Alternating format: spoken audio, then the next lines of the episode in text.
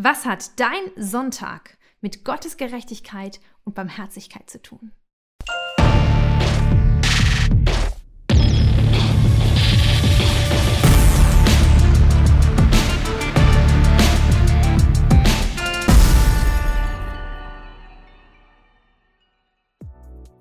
In der Schöpfungsordnung gibt Gott uns nicht nur den Herrschaftsauftrag, sondern auch das allererste Gebot, nämlich den Sabbat zu halten. An einem Tag, am siebten Tag, heißt es, ruhte Gott von all seinen Werken. Und weil er das getan hat, sollen wir das auch tun. Wir sollen diesen Tag heiligen. Wir sollen an diesem Tag ausruhen. Klingt doch erstmal super, oder? In unserem christlichen Abendland haben wir dieses Gebot zu ruhen, das Gebot des Sabbats komplett vergeistlicht.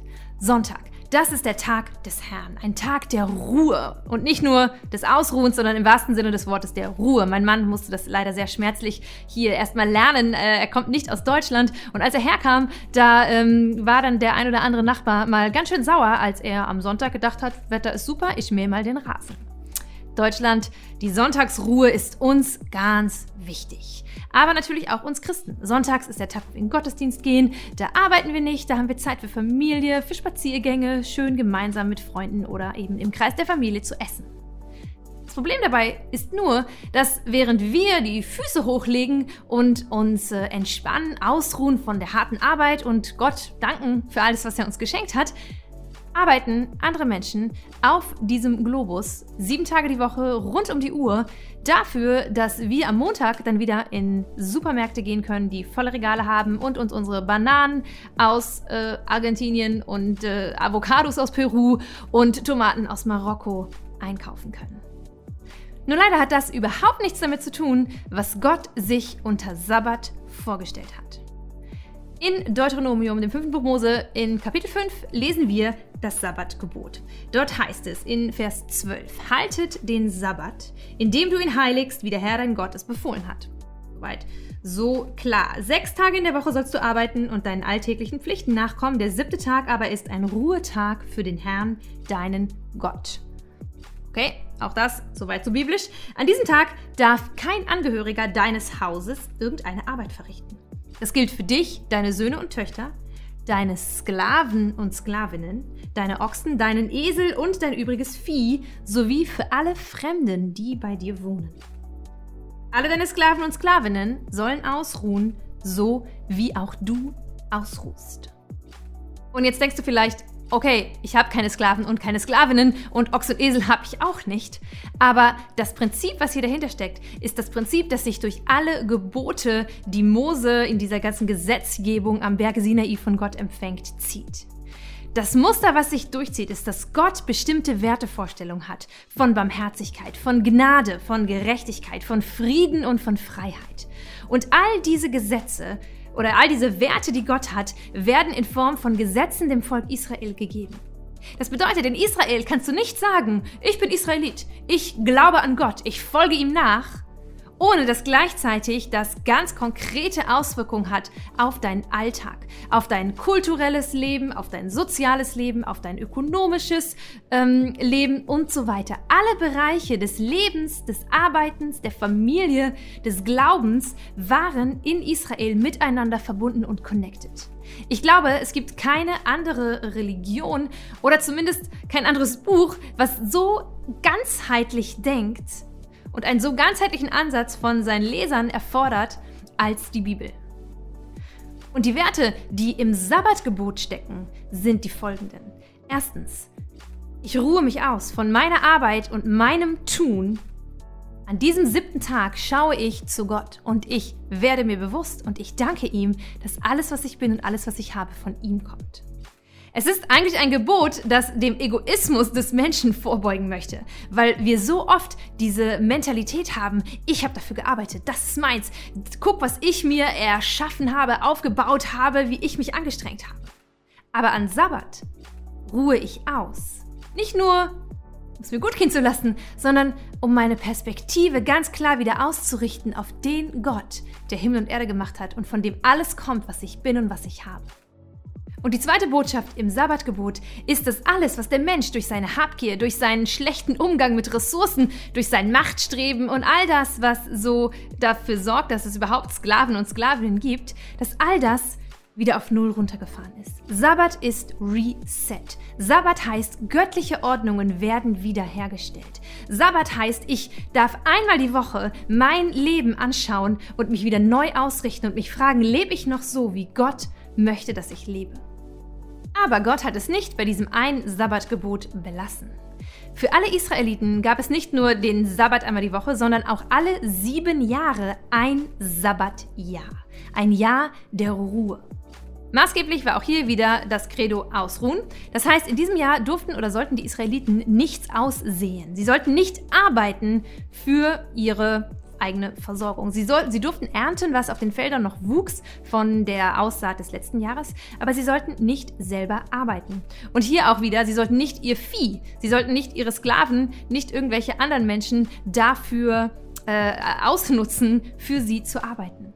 Das Land sollte ruhen. Und lass uns einfach mal ganz kurz vorstellen, was das mit der Landwirtschaft machen würde. Was das mit unseren Böden, unseren Äckern, unserem Vieh, wie viel Wertschätzung in diesem Gebot drinne steckt für das Leben von Tieren und für die Erde an sich dass auch die Erde ausruhen darf, dass auch die Erde sich erneuern darf. Und wer ein bisschen was von Landwirtschaft versteht, der weiß, dass es diese Prozesse ja braucht. Und diese Überbewirtschaftung unserer Äckerböden hat ja auch ganz weitreichende Folgen, die wiederum super negativ sich auswirken auf die Qualität unserer Lebensmittel, die Qualität unserer Böden, die Qualität unseres Grundwassers und so weiter und so fort. Es ist nie gut, wenn der Mensch einfach getrieben von seinem Egoismus und diesem Ich will immer mehr, mehr, mehr, mehr, mehr das Land, die Tiere und andere Menschen ausbeutet. Und genau darauf zielt dieses Sabbatjahr ab. Denn wenn du eine Mentalität hast von ich will mehr, ich will mehr, ich will mehr, dann warst du im Sabbatjahr nicht nur herausgefordert, nicht zu arbeiten, das heißt deinen Besitz nicht durch deine Arbeit zu vermehren, du musstest auch allen, die dir etwas schuldeten, die Schulden erlassen. Und du solltest alle Sklaven und Sklavinnen freilassen, die du eventuell in deinem Besitz hast. Diese Sklaven und Sklavinnen, das waren israelitische Sklavinnen, oder Sklaven, die sich selbst in die Sklaverei verkauft haben, weil sie aus wirtschaftlichen Gründen sich nicht mehr selber ernähren konnten. Das bedeutet, alle sieben Jahre. Für diese Menschen gab es Wiederherstellung der göttlichen Ordnung. Nicht Mensch herrscht über Mensch. Es gibt nicht Sklave und Herrscher oder Herr, sondern alles kommt wieder zurück auf Null. Reset. Du kriegst eine neue Chance. Du darfst wieder neu anfangen in deinem Leben. Und für den, der besitzt und hat, bedeutet dieses Jahr auch Reset. Denn egal wie sehr du dich anstrengst und egal wie sehr du das vielleicht als Ungerechtigkeit empfindest, dass du ja halt hart gearbeitet hast und was kannst du denn dafür, wenn eben die anderen nicht so hart arbeiten wie du und du hast durch deinen ganzen Intellekt und deine super Fähigkeiten deinen Besitz und dein Geld vermehrt, im siebten Jahr darfst auch du dich ausruhen und auf Gott schauen und anerkennen, alles was ich bin, alles was ich habe, kommt von ihm. Er ist mein Schöpfer. Und das war Gott aber immer noch nicht genug. Vielleicht weil er ein Stück weit die Macht des menschlichen Egoismus kannte, gab es zusätzlich zum Sabbatgebot und zum Sabbatjahr das Jubeljahr. Einmal alle 49 Jahre, also im 50. Jahr, wurde das Jubeljahr ausgerufen und es sollte ein Jahr sein, in dem wieder alle ruhen, äh, keiner äh, säen durfte, nichts aussehen durfte, alle Sklaven zurück und auch alle Schulden erlassen wurden, also das, was wir schon kennen aus dem Sabbatjahr. Aber zusätzlich war es so, dass das Volk auch nicht ernten durfte. Was im Sabbatjahr noch möglich war, im Jubeljahr sollte es so sein, dass wirklich eine komplette Ruhe da war. Wie ist das möglich, fragst du dich? Auch Gott ähm, oder die Menschen haben sich das gefragt. Gott hat ihnen darauf die Antwort gegeben. Ihr könnt das nachlesen übrigens das Sabbat und das Jubeljahr in äh, 3. Mose 24 und Kapitel 25. Ähm, und dort sagt Gott ganz einfach, ich werde dafür sorgen, dass eure Ernten so gut ausfallen, dass ihr in dem Jahr vor dem Jubeljahr eine dreifache Ernte einfahrt die dann reicht für das Jahr, die reicht für das Jubeljahr, also das 50. Jahr, und die dann auch noch reicht für das Jahr danach, wo ihr ja erst wieder anfangt auszusäen, bis die nächste Ernte kommt. Stell dir vor, so ein Statement von allen Christen weltweit. einmal in deinem Leben, alle 49 Jahre, das kommt wahrscheinlich nicht so häufig vor, also maximal zweimal in deinem Leben, wenn du das Glück hast, über 100 zu werden. Aber einmal in deinem Leben, ein Jahr, in dem du völlig darauf vertraust, dass Gott dich versorgt. Was noch dazu kam, war, dass alle Israeliten ursprünglich in der Landnahme hat jede Familie Landbesitz bekommen. Und auch hier wieder aus wirtschaftlichen Gründen war es nötig oder waren manche dazu ähm, veranlasst, dass sie ihren Besitz verkauften, damit sie und ihre Familien überleben konnten. Im 50. Jahr sollte aller Besitz zurück verteilt werden, wie es ursprünglich von Gott vorgegeben war. Das bedeutet auch hier wieder ein riesen Reset. Egal wie krass du 49 Jahre lang gewirtschaftet hast und Güter gekauft hast und Ländereien und dein ganzes ähm, Landwirtschaftsunternehmen aus, ausgebaut hast, im 50. Jahr alles zurück auf Null. Reset. Gleiche Chancen für alle. Gleichheit. Ebenbildlichkeit. Merkt ihr, wie in diesen drei ganz, ich sag mal, simplen Geboten, die wir oft überlesen, wenn wir durch diese Gebote lesen und denken, ach ja, damals die Gebote und die Gesetze, das gilt ja alles für uns Christen alles überhaupt nicht mehr. Ja, wenn Jesus ist alles neu. Merkt ihr, wie Gottes Herz hier rauskommt? Das ist gelebte Barmherzigkeit. Das ist ein Gott, der nicht schaut und der von uns auch erwartet, dass wir nicht darauf schauen, ob der, der sein Land verkauft hat, vielleicht selbst schuld ist, weil er hätte besser wirtschaften sollen, weil er faul war, wie auch immer, und es ist auch ein Gott, der nicht schaut, wie klug du bist und wie toll und, und was du alles aus dir gemacht hast. Sondern es ist der barmherzige Gott, der gnädige Gott, der Gott, für den Freiheit und Gleichberechtigung oder dieses, dieses Menschsein auf Augenhöhe, keine Herrschaft, für den diese Dinge so zentral sind, dass er sie nicht nur in der Schöpfungsordnung verankert hat, sondern auch in seinen Gesetzen an sein Volk, die ja seinen Namen in die Welt tragen sollten, die ein Licht unter den Nationen sein sollten. Mich begeistert das. Mich begeistert es, wenn wir ein wenig nachforschen, wir in der Bibel diese Prinzipien Gottes finden, die sich wiederholen, wiederholen, wiederholen. Und die uns herausfordern, nicht nur in unserem geistlichen Leben, sondern auch in unserem ganz konkreten Alltag, unsere Lebensprinzipien zu hinterfragen. Was heißt das jetzt konkret? Sollen wir jetzt ein Sabbatjahr feiern? Sollen wir ein Erlassjahr ausrufen, ein Gnadenjahr, in dem wir allen Menschen die Schulden vergeben und unsere Sklaven und Sklavinnen freilassen? Das ist natürlich super schwierig, denn in unserer Gesellschaft bin nicht ich diejenige, die Sklaven tatsächlich besitzt sondern es gibt Menschen, die in anderen Wel Ländern, dritte Weltländern, in Indien, in, in äh, Bangladesch oder auch in Lateinamerika, in Afrika, Flüchtlinge an unseren europäischen Grenzen, die ausgenutzt, ausgebeutet werden, in Schuldsklaverei leben, um meine Klamotten, mein Essen, die Dinge, die ich konsumiere, Handys, Laptops und so weiter herzustellen.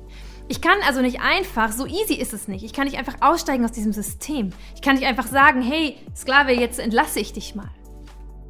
Aber ich kann mich auf den Weg begeben zu einem gerechteren Konsum.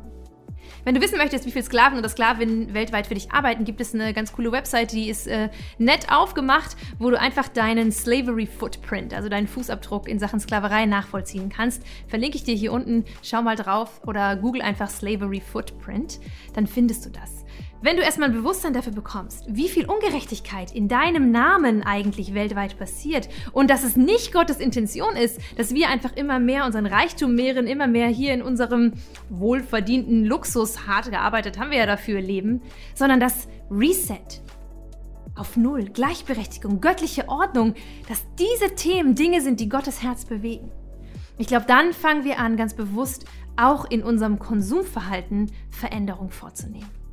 Und das ist erstmal nervig. Es ist unangenehm. Es macht keinen Spaß. Es ist nicht wie, ach cool, eine schöne Serie bei Netflix bingen und dabei ähm, Popcorn essen. Aber Netflix hat auch seine guten Seiten. Es gibt inzwischen super viele Dokumentationen, gerade äh, zu diesen ganzen Themen von Gerechtigkeit, Klimawandel, Klimagerechtigkeit, sozialer Gerechtigkeit auf Netflix. Leute machen sich auf, um die Ungerechtigkeit in unserem globalen System aufzudecken.